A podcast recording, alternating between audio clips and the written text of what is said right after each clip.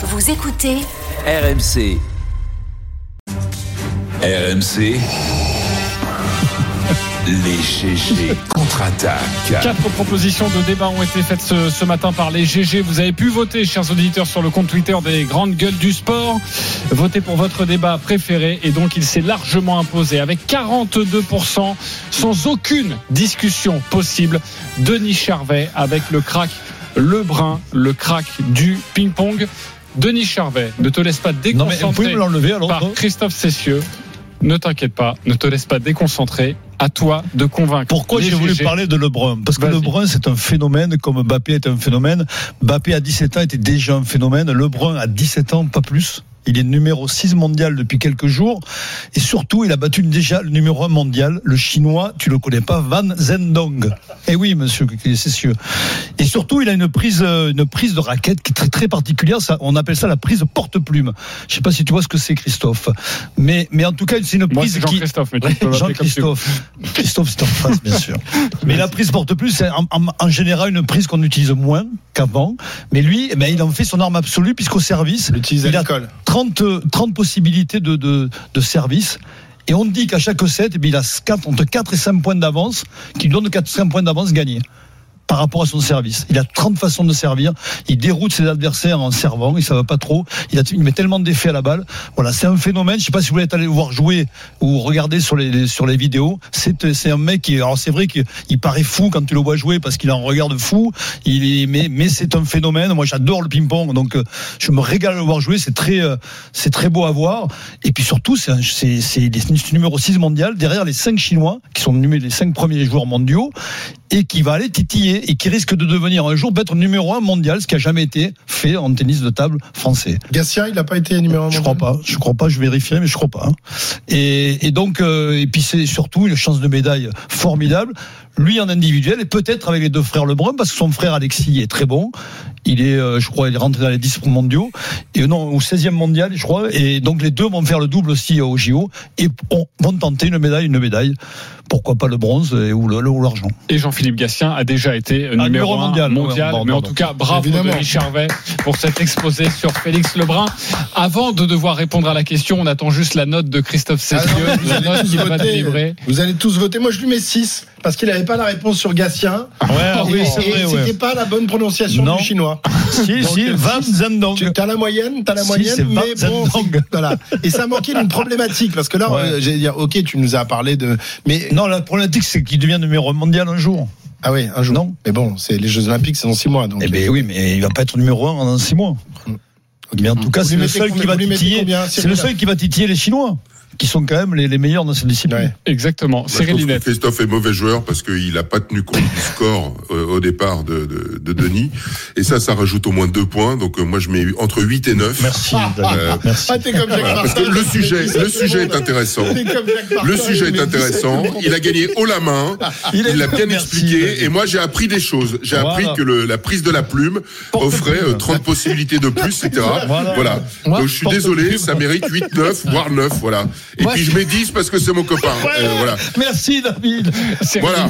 Moi, je se demande où il vient de débarquer. Moi, je trouve que c'était un très beau portrait, très émouvant, mais je croyais que c'était une émission de débat en fait. C'est quoi le débat Bah ouais, c'est ça. Alors, je vais vous proposer un débat. Non, mais on peut trouver un débat. c'est Mais bonne pas un débat, c'est c'est pas un débat, Ah, c'est il faut, il faut que le, le- la, la contre-attaque Oui, amène à un débat, Ouais. à une question. Mais j'avais pas Alors envie que ça amène un débat ça avec toi. manque. Je suis désolé, ça manque. ça J'en ai un peut-être un peu tarte à la crème, mais est-ce que le ping-pong avec cette histoire, cette belle histoire, ça est-ce que ça Voilà. peut devenir populaire Ben oui, c'est Est-ce ça. qu'on Bien peut sûr, s'attaquer à des sûr.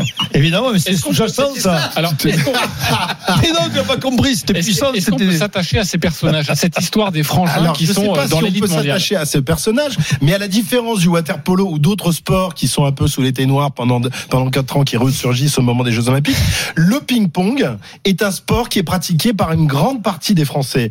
Euh, combien de personnes ont euh, chez Tu eux le sais pas. euh, en J'ai quand vacances même une table licencié, de tu le sais pas non ping-pong plus. Mais non, mais j'ai pas. C'est marrant. Est-ce qu'on peut relier, ou c'est extrêmement maladroit, mais est-ce qu'on peut relier le ping-pong et la pétanque? Pourquoi Non. Non, mais Alors, c'est un, sport de, que l'on pratique Alors, en vacances. moi, je- Non. j'ai- on a tous joué une moi, fois je fais, euh, dans euh, D'abord, c'est un sport olympique. C'est un sport olympique. Jean-Philippe Gasset été vice-champion triathlon. olympique. Tous les soirs, euh, j'ai triathlon, c'est-à-dire on fait une partie de ping-pong, une partie de, de- de pétanque et, derrière l'apéritif. Et du rosé, Ah ouais, du rosé. Voilà. Et donc euh, celui qui s'impose. euh, T'es bon, t'es bon en rosé, on m'a dit. Je suis pas mal. Je pensais qu'on allait aller Mais sur du j'étais fond, bien, mais pas du ping-pong. David Douillet. Non, mais on peut pas comparer ces sports-là. C'est un sport olympique, euh, le tennis de table. Je suis désolé. Euh, Jean-Philippe Gatien a été vice-champion olympique à Barcelone. Je m'en souviens très bien. Et c'est, oui, effectivement, il a été numéro un. Et euh, voilà, c'est, c'est mondialement un sport qui est pratiqué par beaucoup de pays. Euh, Non, il y a un une vrai vraie, sport. hein. La une façon vraie population font, euh, mondiale de pratiquants et, et, et, et donc euh, malheureusement c'est pas c'est pas le cas de la pétanque enfin pas autant quoi ça c'est sûr euh, Dommage, donc on peut d'ailleurs. pas oui bien Non, sûr mais mais, voilà. enfin c'est comme La, ça la question que je, que je voudrais poser, pardon David, mais la question que je voudrais poser, c'est justement, est-ce qu'on ne devrait pas, et là je suis d'accord avec euh, Denis, euh, raconter beaucoup plus. Alors Christophe me dit que les pongistes veulent pas parler en ce moment à six mois des JO parce qu'ils sont ils se préparent. Bon, c'est un peu dommage. Est-ce qu'on devrait pas raconter beaucoup plus ce genre d'histoire pour justement promouvoir ce que Ouais, vont être les Jeux Olympiques, c'est-à-dire des histoires extraordinaires, des moments d'émotion, des moments de gloire pour Bien des sûr. pour des champions comme ça qui vont travailler toute leur vie pour ce jour-là, pour les pour les JO et qui retomberont peu ou prou dans l'anonymat un, un peu plus tard. Il faut pas se- se leurrer, mais ça va compter plutôt que de raconter toujours les JO à l'aune de tout ce qu'on entend aujourd'hui. C'est voilà comment faire que ça- tout ça finisse par émerger. Donc il est merci bon, hein, Denis pour cela, pour retombe cela, toujours sur ses viennes écouter l'intégral sport le samedi et le dimanche après-midi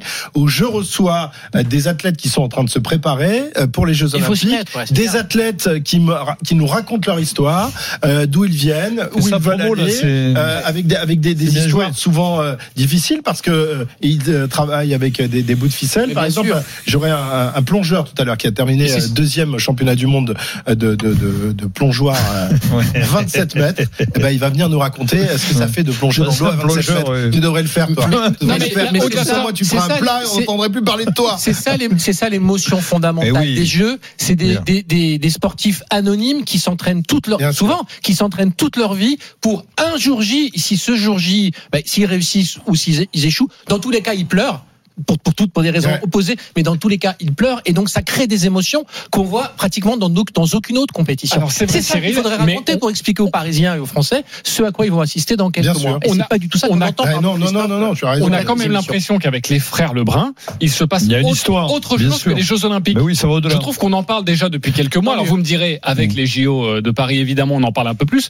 Mais j'ai la sensation qu'il se passe quelque chose autour de leur Mais personnage. surtout parce qu'il a Autour des 17 ans aussi. C'est à 17 ans, il doit devenir Ils ont 6 17 mondial, c'est ils sont- énorme. Ils sont C'est deux exceptionnel. frangins, ils ont un look incroyable. Oui. euh, Ils, ils pratiquent un sport que les Français connaissent, le ping-pong. Comme je disais tout à l'heure, tout le monde connaît. Non, mais Euh, 17 tout le ans, il, il a déjà battu le numéro mondial. Je sais pas si tu vois, c'est euh, Ah oui, oui. c'est un, un bébé, 17 ans. En mais- tout cas, les mondiaux sont à suivre euh, sur euh, la chaîne Ça Twitch hein, euh, d'RMC. Sport. Exactement. Donc n'hésitez pas euh, à aller voir euh, tout ça. Et puis si vous me parlez de talk sacrifié, je pourrais être un peu d'accord avec vous. Mais merci beaucoup, euh, Denis Charvet, de nous avoir proposé ce débat euh, sur Félix Lebrun.